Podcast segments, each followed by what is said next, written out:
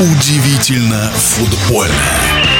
После первого этапа чемпионата в российской премьер-лиге казалось, что вторая часть пустая формальность, но весной стали происходить изменения не только в турнирной таблице. Внутри команд тоже стали более четко видны тенденции, в каком направлении движутся команды. Напомнил о себе и Рубин во главе с Леонидом Слуцким, футбольный эксперт Александр Ухов в нашем эфире. Точный пас. Все-таки, если мы говорим о тренерской школе, то Слуцкий – это, ну, как ни крути, все-таки европейская школа тренерская.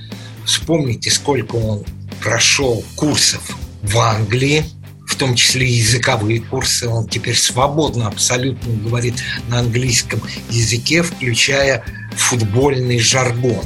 Поработал в английской команде, поработал в голландской команде, и теперь вот по европейским лекалам строит Рубин. И тот, кто пристально следит за работой Слуцкого, конечно, видит, что Рубин играет по-европейски. Он выходит из э, привычного ряда российских команд.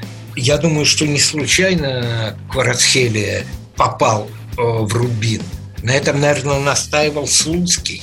Я думаю, что Рубин начнет включаться в борьбу за европейские кубки. А про «Зенит» «Зенит» оказался единственным клубом, который в межсезонье не усилился. Такие преданные болельщики, как Боярский, например. Других перечислять не буду, которые говорят, что надо Симака менять. Вот я думаю, что Симака не надо менять, а надо Симаку помочь. Я не считаю, что на «Зените» надо поставить крест. Я по-прежнему твердо убежден, что «Зенит» – та команда, которая является претендентом на золото номер один. А теперь такая веселая информация, что теоретически «Спартак» может возглавить Спалетти. Это, конечно, будет ну, сильнейший ход с пиаровской точки зрения. Человек, который приводил чемпионству «Зенит» возглавит «Спартак». Как говорится, будем посмотреть. Еще очень любопытная э, ситуация складывается в «Локомотиве». Пошли слухи о том, что главный защитник Чорлока вполне вероятно уйдет в «Динамо». Почему пошли такие разговоры? Потому что э, Чорлока хочет долгосрочный контракт.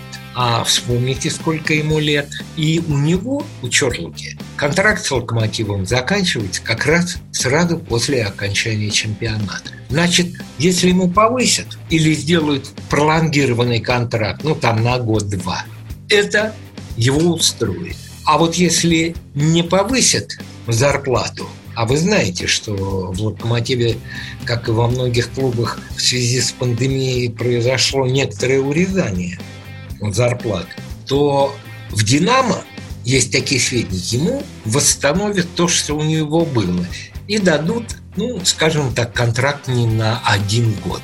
Очень любопытно, очень. В нашем эфире был первый вице-президент Федерации спортивных журналистов России Александр Ухов.